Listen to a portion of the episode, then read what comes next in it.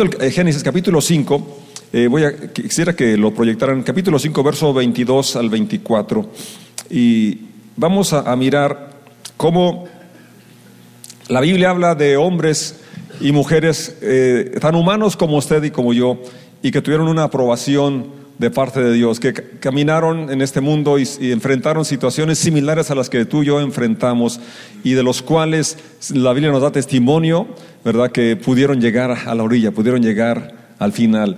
Yo sé que tú ya tienes propósitos para este año, si no los tenías te quiero proponer uno.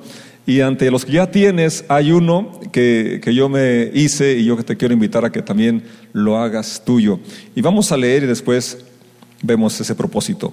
Dice, después del último, después del nacimiento de Matusalem, Enoch vivió en íntima comunión con Dios 300 años más y tuvo otros hijos e hijas. Enoch vivió 365 años andando en íntima comunión con Dios y un día desapareció porque Dios se lo llevó. Padre, gracias por esta lectura de tu palabra. Gracias por estar en este lugar con nosotros y tu palabra nos inspira, tú nos ayudas a entenderla y yo ruego que se grabe en nuestro corazón, nuestra mente, esas verdades, esos principios que tú tienes para nosotros para este día. En el nombre de Jesús decimos, amén. Me llama la atención cómo en esos versículos, concretamente dos, menciona que Enoch vivió en íntima comunión con Dios. Y luego menciona la edad de este hombre, que fueron precisamente 365 años, y los 365 años los vivió. ¿Cómo los vivió? En íntima comunión con Dios. Tenemos eh, recién iniciando este 2019 365 días. Y la, la, propuesta mía, el propósito que yo tengo para mí y que te lo extiendo es que te proponga, nos propongamos vivir estos 365 días en íntima comunión con Dios como vivió Enoch. Yo creo que no, sobre todo los que tengas, ¿verdad? Yo creo que tienes algunos. Y si no tienes ninguno, este no te lo puedes perder, no lo puedes dejar a un lado. Vivir en íntima comunión con Dios. Ya que el hombre fue creado con ese propósito. Dios creó al hombre para tener íntima comunión con Él. Génesis, en los primeros capítulos nos relata cómo se paseaba Dios, ¿verdad? Y, tenía esa comunión con el hombre, tenía esa, esa, camaradería, escuchaba, hablaba con, con, con el hombre, o el hombre con Dios, y Dios con el hombre, hasta que se interrumpió por el pecado.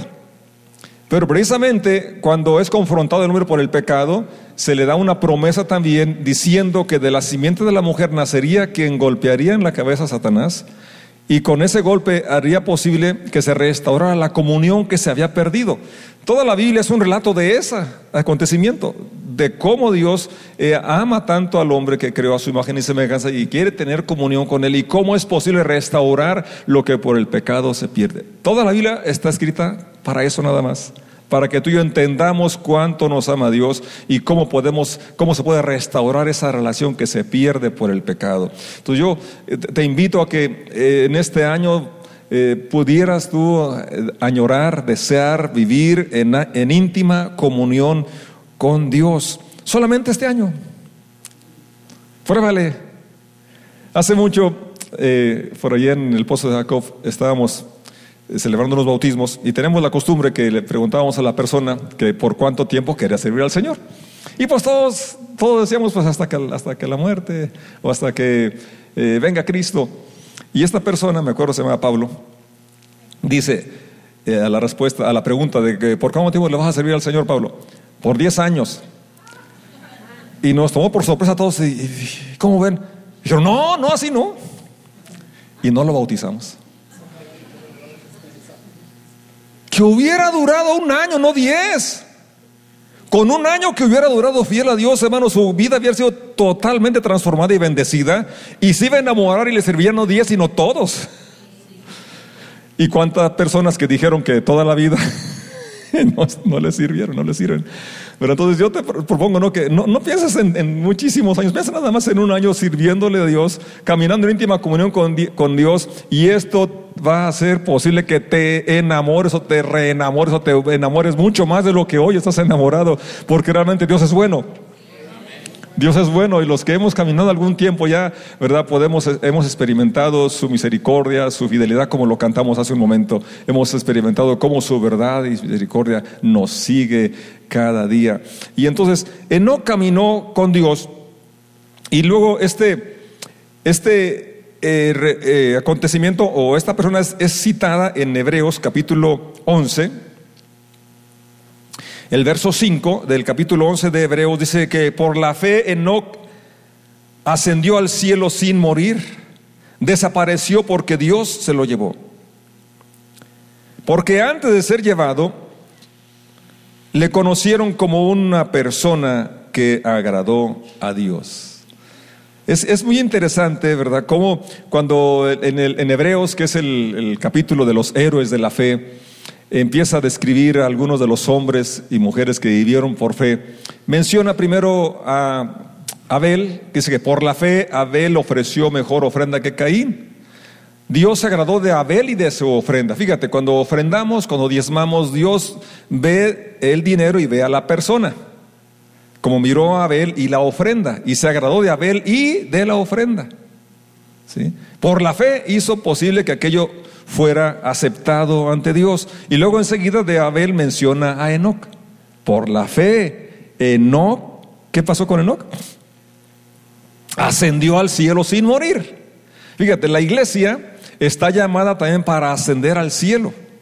Pablo, cuando hablando de, ese acontecimiento glorioso de la segunda venida de Jesucristo, menciona que él incluso se incluía con los que estarían vivos cuando Jesucristo viniera. Dice, porque no vamos a adelantarnos a los que murieron, porque los que murieron en Cristo van a resucitar al toque de la final trompeta, los muertos en Cristo resucitarán primero. Y los que estemos en vida, así escribió Pablo, él sabía que estaba próxima. Si él sabía eso, hermano, hoy seguro que está más cerca. Entonces él estaba diciendo que los que estemos vivos cuando Jesucristo venga no moriremos, sino que seremos transformados. Y así estaremos para siempre con el Señor. Entonces la iglesia está llamada, vive con la esperanza de, de ser transpuesta como fue Enoch, de ser arrebatada, de estar con el Señor por la eternidad. Va a ser un acontecimiento glorioso. Y es lo que nos, nos anima, nos alienta sin saber que está muy cerca ese acontecimiento. Y Hebreos está hablando para alentar a la iglesia de ese tiempo, porque muchos estaban retrocediendo. El capítulo 10 de Hebreos nos está, ah, en sus últimos versículos, menciona cómo muchas personas habían retrocedido. Y de hecho menciona que nos es necesaria la, la paciencia, nos es necesaria la confianza para poder mantenernos y serles, ser fiel al Señor porque Él está próximo a venir. Citando a un profeta del Antiguo Testamento, dice que Él viene pronto, que no tardará, y eso tenemos que tenerlo nosotros muy, muy fresco en nuestra mente, en nuestra, nuestra memoria. El capítulo 10 de los Hebreos eh, dice de esta manera, ya en los versículos finales del capítulo 10,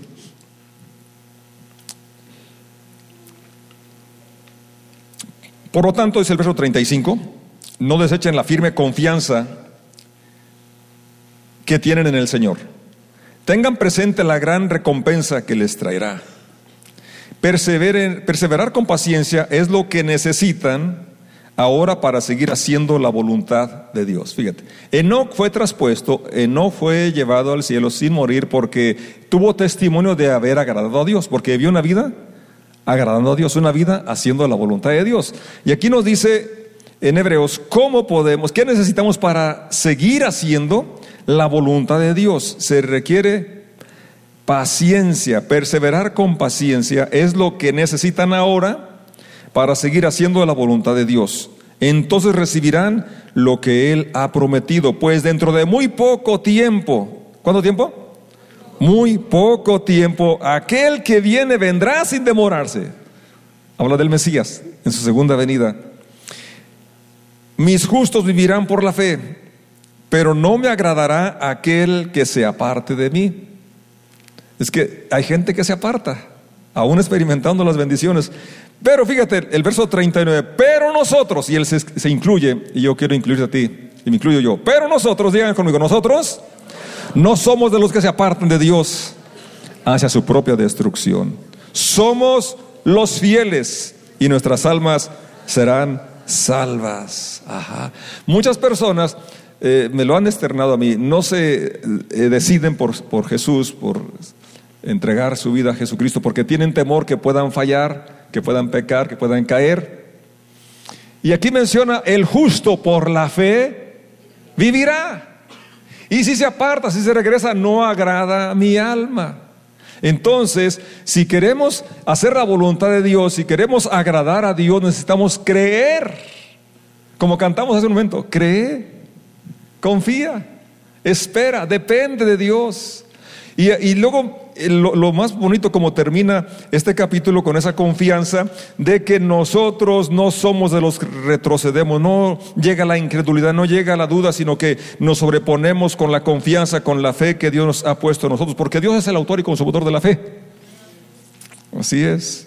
No tienes ni siquiera que jactar, no podemos ni siquiera jactarnos de la fe, porque la fe viene por oír la palabra y Dios es el autor y consumador de la fe. Pero en contraste con, aquellos que se apartan por falta de fe, por la incredulidad, y que esto los lleva a la destrucción, dice que el justo por la fe vivirá. Y luego pasa al capítulo 11 a describir qué es la fe. Y dice, es pues la fe, verso 1 del capítulo 11, la sustancia de lo que se espera. En esta versión dice, la fe es la confianza de que en verdad sucederá lo que esperamos. Es lo que nos da la certeza de las cosas que no podemos ver. Dígalo conmigo, de las cosas que no podemos ver. Lo que viene en este año no podemos verlo aún y qué bueno, porque quizás alguno se desmayaría o se moriría de un infarto. No sabemos qué viene, Quisiéramos decir que todo va a ser mejor, que todo va a ir eh, mejor, pero la verdad no la sabemos. Pero una cosa es segura y es cierta, es que el que prometió no dejaron, no nos va a dejar. Él dijo que estaría con nosotros todos los días hasta el fin del mundo. Y Él dice que no tardará, que Él vendrá. Él lo prometió y podemos confiar en su promesa. Precisamente en este capítulo 11 eh, viene a, reafirmar lo que en el 10 está diciendo de cómo algunos habían retrocedido, algunos habían apartado, habían dudado, porque es eh, lo opuesto de la fe es la incredulidad, la duda. Y es lo que lleva a las personas a apartarse de Dios. Porque él ve algo que de lo que no esperaba, o lo que esperaba no lo ve. Pero entonces si lo que se espera, se ve, entonces ya no es fe. Pues en tabalengos, ¿eh? Pero así es, andamos por fe, no por vista. No podemos depender de las circunstancias, no podemos depender de lo que, de lo que vemos, sino que tenemos que confiar en la persona y en la palabra dada por esta persona, que es Dios, que Él no miente y que es un Padre amoroso, que Él quiere darnos lo mejor. Y que si hay problemas, hay dificultades, que las hay. Ellas nos van a guiar al Señor. O a través de ellas vamos a poder salir victoriosos con su presencia, porque Él prometió estar con nosotros. Entonces, es la fe la que nos sostiene. Es, dice el verso eh, que leímos en el capítulo 10, que el justo por la fe vivirá. Verso 38. Mis justos vivirán por la fe. Ajá pero no me agradará aquel que se aparta de mí, es decir, se apartan los que no tienen fe. Y si quieres agradar a Dios, necesitamos vivir en fe, porque más adelante el capítulo 11 dice, sin embargo, sin fe, es imposible agradar a Dios. Pero antes, desde el verso 1 del capítulo 11 empieza a explicar lo que es la fe. Es la confianza de que en verdad sucederá lo que esperamos. Aquello que tú has leído de la palabra de Dios, aquello que Dios te ha hablado a tu corazón y eso esperas, eso esperamos, tenemos que tener esa confianza de que va a suceder. Es la certeza de las cosas que no podemos ver, la certeza de lo que no podemos ver. Hay cosas en la palabra muy claras como la promesa de protección, bendición para nuestros hijos, de que le van a servir, de que le van a seguir. Pero si luego tienes eh, en este momento tus hijos que están viviendo lejos de Dios, entonces lo que estás viendo te puede desalentar. ¿Sí? Pero las promesas ahí están. Cómo el Señor espera que nuestras generaciones, nuestros hijos, le conozcan y le sirvan también. Y es una promesa. Ah, si tú hiciste la promesa como aquel carcelero, ¿verdad? Eh, se le dio, él cree en el Señor Jesús y será salvo. Tú y tu casa. Entonces tenemos que aferrarnos a lo que dice la palabra, aunque lo que vemos en este momento es otra cosa distinta.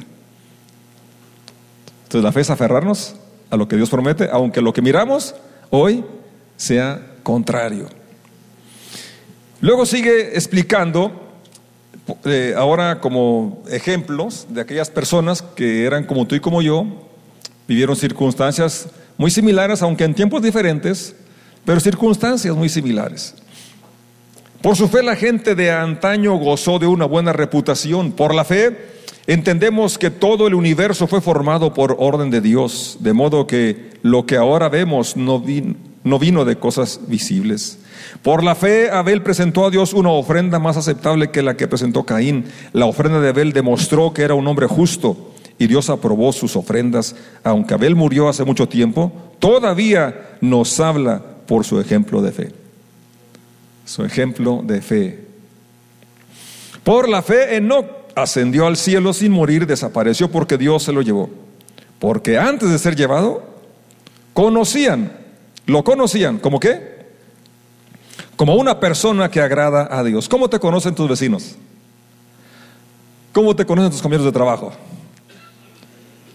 Como una persona que vive una vida que agrada a Dios. La gente nos observa más de lo que pensamos con una lupa. Minuciosamente están observando nuestras movidas y todo lo que hacemos. No sé qué, si fue miércoles o un domingo, me encontraron a alguien por allá y me dijeron, ahora no fuiste a la, casa de oración. Una gente que ni sabía yo que, o sea, no es una gente que viene. Personas nos observan y saben. A Enoch la gente lo conocía que era una persona que vivía una vida agradable a Dios. Antes de ser traspuesto, dice, er, dio testimonio, Dios dio testimonio, la gente dio testimonio de que él vivía una vida agradable a Dios. Y luego, fíjate, estoy leyendo el verso 5 y lo voy a leer de nuevo, por favor. ¿Me escuchas? Dice, por la fe Enoch ascendió al cielo sin morir, desapareció porque Dios se lo llevó. Porque antes de ser llevado, o sea, caminó con Dios y ese caminar en íntima comunión con Dios se reflejaba en una vida que era agradable a los ojos de Dios. Y ahora, el verso 6, pon mucha atención aquí, porque yo creo que sí ya tomaste este reto, esta propuesta, esta proposición de que ante todas las cosas que este año tienes como metas, nuestra meta principal sea vivir en íntima comunión con Dios. Y que esto, como ya leímos aquí, Enoch lo logró por fe. Así es. Por fe vivió una vida agradable a Dios, por fe fue traspuesto. Y el verso 6 dice, de hecho, sin fe es imposible agradar a Dios. No dice que es, es difícil o que es trabajoso, que vas a batallar mucho. Sin fe es imposible. No, porque tu razonamiento y otras personas van a decir que es imposible, que es por demás, que tú no puedes, eh, pero por eso es que lo que agrada a Dios es la confianza que depositamos en Él. Y cuando creemos que Él produce en nosotros el, el querer como el hacer por su buena voluntad, cuando reconocemos que Él preparó ya las obras de antemano para que andemos en ellas y que Él es en, en mí viviendo esa vida que a Él le agrada, porque yo no puedo hacerlo. Romanos capítulo 8 y su verso 8 menciona que los que siguen su naturaleza humana, su naturaleza pecaminosa, no pueden agradar a Dios. Pero cuando rendimos nuestra vida, nuestra voluntad a su voluntad, entonces podemos vivir en fe y dejar que Dios habite en nosotros. Fíjate, el verso 6 es muy poderoso porque nos dice cómo eh, da una declaración muy, muy enfática de, de que es imposible agradar a Dios sin fe. Y luego dice, ¿cómo se manifiesta esta fe? Lo que origina la fe. De hecho, sin fe es imposible agradar a Dios. Todo el que desea acercarse a Dios se acerca con fe, ¿verdad? Pero con fe en qué? Bueno, primero debe creer que Él existe, que Dios es real, que Dios existe. Cuando vengan problemas de, limitación, de enfermedad, de injusticia que estás sufriendo o personas cercanas a ti están sufriendo, entonces es tentado a, dudar de la existencia de Dios, del cuidado de Dios, de la relación que, tenemos de, de, hijo a padre, de padre a hijo. Pero entonces, si has agradar a Dios, debes de creer primero que Dios existe, sin importar las circunstancias por las que estás atravesando hoy, sin importar la condición del mundo que nos rodea. Creer que Dios existe, crea que le hay, crea que existe, crea que es real. ¿Y qué más?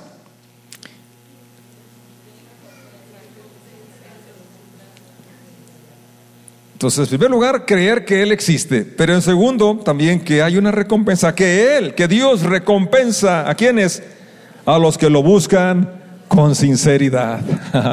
Entonces, para tener esa comunión con Él, vivir en esa íntima comunión con, Él, necesitamos buscarlo con sinceridad. Dos cosas importantes, ¿verdad? Y es, primero queda claro que sin fe es imposible pero si queremos tener fe, bueno, vamos a la fuente de fe, que es Dios, autor y consumador de la fe. Vamos a la palabra, su palabra, porque la fe viene por oír, el oír la palabra de Dios.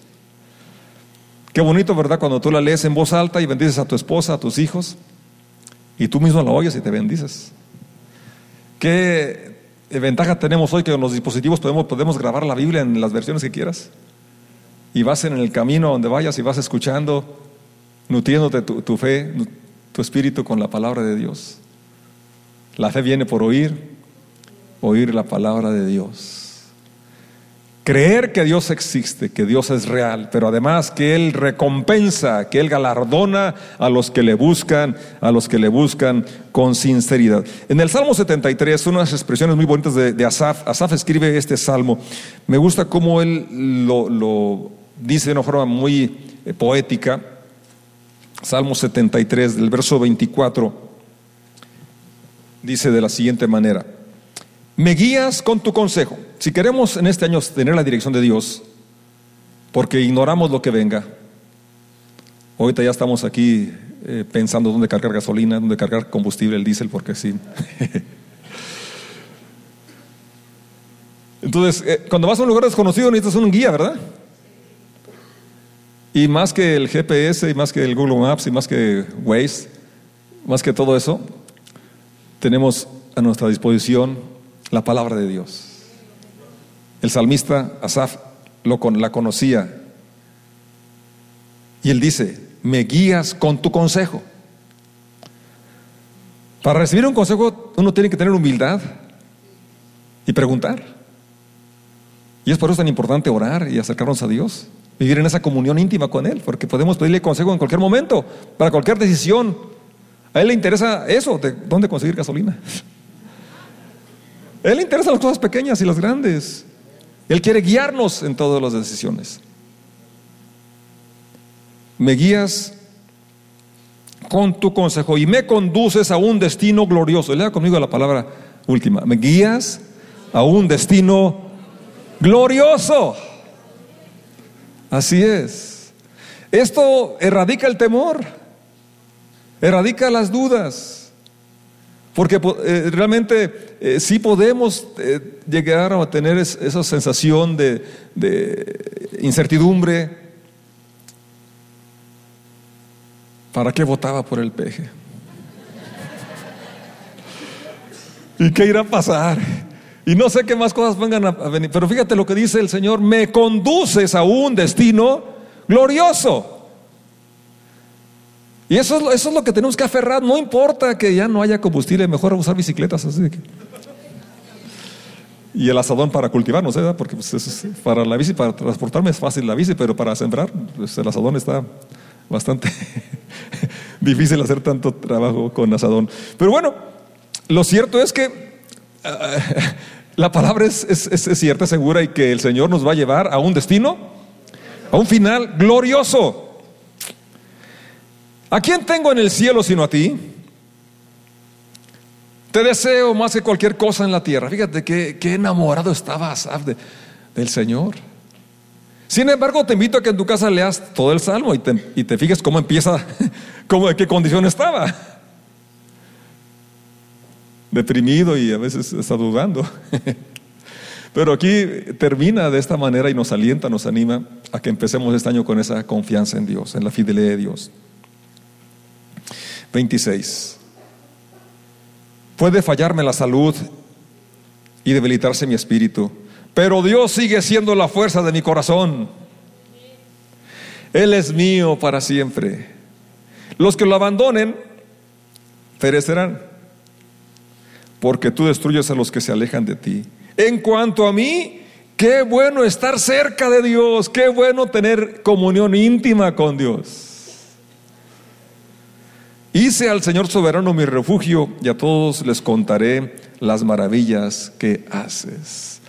Hay un paralelo de esta escritura con Hebreos, lo que estamos considerando, porque está viendo tanto el lado de los que se alejan como el lado de los que permanecen. Y de los que permanecen, uno de los que permaneció fieles fue Asaf. Pero sí te recomiendo que leas el Salmo completo porque en los primeros versículos está diciendo que por poco resbala por la envidia que sentía por los que porque miraba a los perversos que prosperaban y que él estaba en bancarrota y que él tenía problemas. Entonces, sin embargo, él se reubica cuando una vez más eh, mira hacia dónde va y por qué está aquí en la tierra. Y fíjate esos versos tan hermosos que ya hemos leído, los voy a leer porque de verdad que llenan mi corazón. ¿A quién tengo en el cielo sino a ti? Fíjate, acuérdate que tú y yo somos forasteros, somos peregrinos. Y aquí en la tierra, fíjate la declaración que Asaf decía, te deseo más que cualquier cosa. A lo mejor este año tú quieres una pickup nueva, un coche nuevo, una bici nueva, no sé. Yo ya me estoy aburriendo de mi pickup, ya tengo 30 años con ella. Me dijo el otro día el, hermano Gori, me la regaló hace 30 años, y me dijo, ¿todavía la tienes? Si yo no he conocido a nadie que tenga el mismo vehículo 30 años, bueno, pues aquí ya lo conoces. Tráeme otro. Más que cualquier cosa que desees tú eh, este año quisieras recibir, que pudiéramos decir como el salmista, te deseo más que cualquier cosa en la tierra. Él había experimentado esa comunión íntima como Enoch, la cual está a nuestra disposición y la cual nos va a ayudar a no retroceder, la cual nos va a ayudar a ubicarnos, a no estar deprimidos, a no estar eh, envidiando a otras personas ni otras cosas, sino que lo que consume mi corazón, el deseo más grande, sea lo que era de Asaf, la presencia de Dios, la comunión íntima con el Señor. No importa que estés predicando, trabajando, haciendo la misión, la hora, la tarea que Dios te ha asignado, no solamente hacer la tarea, sino hacerlo en compañía del Señor. Y disfrutar lo que estamos haciendo, porque eso es lo que cambia ¿verdad? La, dinámica de la vida cuando estamos conscientes de que no estamos solos. Por eso eh, el Nuevo Testamento habla que lo que hagamos de palabra o de hecho lo hagamos en el nombre del Señor, o sea, en su representación y con su compañía, con su presencia. Vivir en íntima comunión con Dios no se refiere nada más a, los momentos de reunión, sino que eso es posible los las 24 horas del día, los 7 días de la semana. Esto es posible los siete días de la semana, 24 horas al día. ¿Lo crees? Como que no les entra esa realidad. Es una verdad, es una realidad. Eso es, eso es no solamente que vas a creerlo por fe, sino que es una vivencia que estoy experimentando. Los 365 días del año podemos tener esa comunión íntima con Dios. Y no se reduce a la reunión, sino ahí en el trabajo, al despertar, que quisieras quedarte otro rato dormido, ¿verdad? También, qué, qué bueno que despiertas para poder dialogar y tener íntima comunión con Dios. Qué bueno que puedes ver un amanecer precioso. Qué bueno que puedes trabajar para proveer para tu familia. Qué bueno que eres productivo. Qué bueno. Es decir, todo esto cambia la dinámica en tu vida en todos los aspectos. Porque servir a Dios no se reduce solamente a lo que hacemos aquí en la congregación, todo lo que hacemos en la casa, la limpieza, el cocinar, todo lo que hagas, eso, en comunión íntima con Dios cambia la perspectiva de la vida. Se hace llevaderas y puedes disfrutar y hacerlo con gozo, con alegría. Es lo que Dios espera de ti y de mí. Es el resultado de vivir en íntima comunión con Dios. Para terminar, quisiera que, bueno, hay, un salmo también que quiero compartir, el 32, versos 8 y 9. Eh, donde nos habla cómo Dios promete instruirnos y mostrarnos el camino que debemos seguir. En este inicio de año es una palabra que necesitamos tomar como nuestra Salmo 32, versos 8 y 9. Como Dios promete instruirnos y además mostrarnos el camino que debemos seguir. Como lo dije hace rato, la mejor eh, guía eh, lo mejor que podemos tener para la vida y en este año que iniciamos es la confianza de que Dios nos va a instruir. Te guiaré por el mejor sendero para tu vida. Te aconsejaré y, ¿qué más? Velaré por ti. ¿No les da alegría? ¿No les da paz? ¿Confianza para vivir este año? Te guiaré por el mejor sendero, la mejor forma de vivir, las mejores decisiones. Él nos las va a dar cuando estamos en íntima comunión con Él.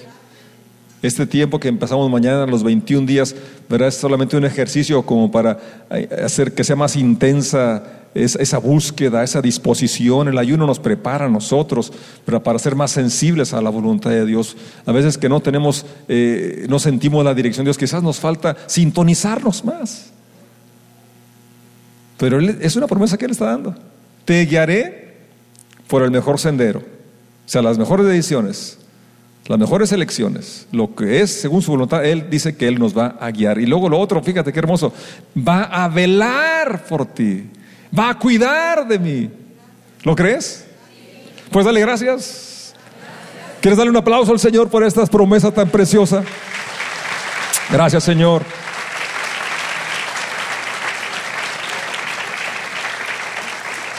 Quiero cerrar considerando Corintios, 1 Corintios capítulo 1, verso 9, porque yo creo que algunos van a iniciar este año escuchando la voz de Dios que los invita a tener esta íntima comunión. Quizás tú tengas tiempo asistiendo aquí ya de tiempo que te bautizaste, pero no has experimentado la íntima comunión con Dios. Te la has perdido. Porque Dios quiere veras caminar en esa íntima comunión contigo. Y si apenas hoy nos visitas por primera vez, esta es tu oportunidad de empezar una íntima comunión con Dios. Primera Corintios capítulo 1, el apóstol está hablando de las bendiciones que tenemos como iglesia. Y dice desde el verso 5, por medio de él, Dios ha enriquecido la iglesia de ustedes en todo sentido, con toda la elocuencia y todo el conocimiento que tienen. Esto confirma que es verdad lo que les dije acerca de Cristo. Ahora tienen todos los dones espirituales que necesitan mientras esperan con anhelo el regreso de nuestro Señor Jesucristo.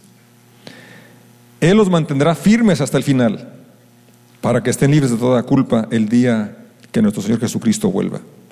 Dios los hará, Dios lo hará porque Él es fiel para hacer lo que dice y los ha invitado a que tengan comunión con su Hijo Jesucristo nuestro Señor. Los ha invitado a que tengan comunión con su Hijo.